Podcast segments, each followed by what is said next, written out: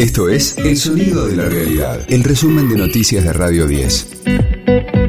Hoy es jueves 12 de octubre, mi nombre es Karina Sinali y este es el resumen de noticias de Radio 10, El Sonido de la Realidad.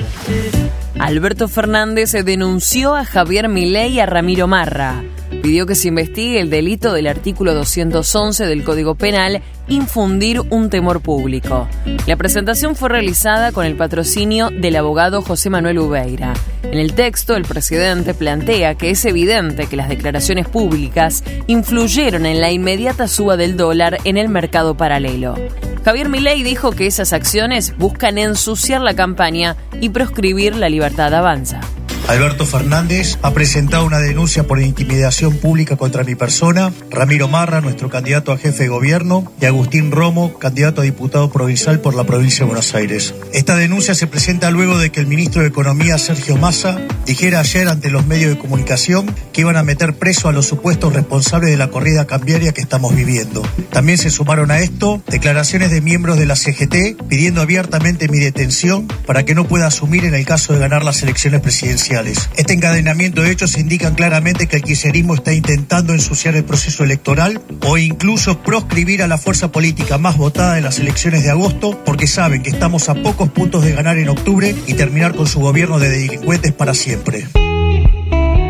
Jorge Macri quiere elevar las vías del tren Sarmiento. El candidato a jefe de gobierno porteño por Juntos por el Cambio propone un esquema similar al que se utilizó para el San Martín el viaducto del tren este, Sarmiento, sin duda, que entre Liniers y Caballito es un bolonqui descomunal y que si y la obra que del soterramiento que nunca llegó, bueno, eso lo mejor es ir por arriba como el Mitre. sí. Es más barato, es más rápido, te permite seguir operando el tren mientras tanto sin suspender el servicio y además te permite tener suelo. Cuando vos soterrás, no recuperás suelo. Cuando vas arriba, pasa lo que te pasa en Barranca Belgrano, que abajo ocurren cosas. Ahí, en, en el tren Sarmiento, no necesitas generar zonas comerciales porque tenés mucha zona comercial en la zona, pero parques lineales, zonas de, esparcimiento, hay mucho para hacer ahí.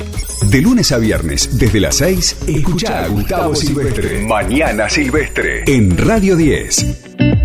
Sergio Massa desembarca en Entre Ríos. Buscará apuntalar el voto peronista y en respaldo del candidato e intendente de Paraná, Adán Bala, que competirá el 22 de octubre por la gobernación local.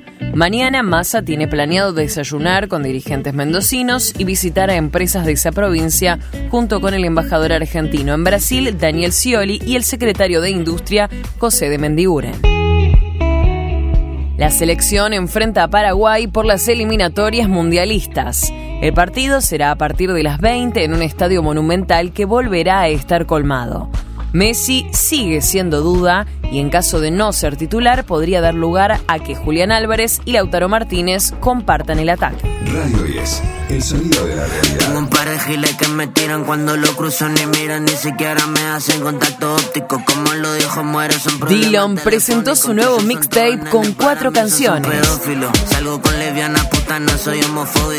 El rapero argentino lanzó Adonor en volumen 1, que retoma el sonido urgente y visceral de su exitoso disco Mejor cambiamos de tópico como me mueve el culo. Los cuatro temas incluidos son Minimi, Mick Jagger, Ovario junto a Il Quentin y Mami Issues, con la voz invitada de Meche y Romeo.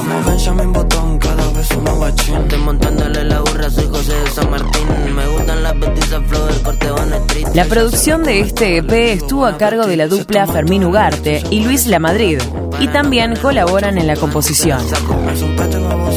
Dillon se presentará este sábado 14 en el Harlem Festival de Santa Fe, el 4 de noviembre en Montevideo y el 25 del mismo mes en el Primavera Sound Buenos Aires.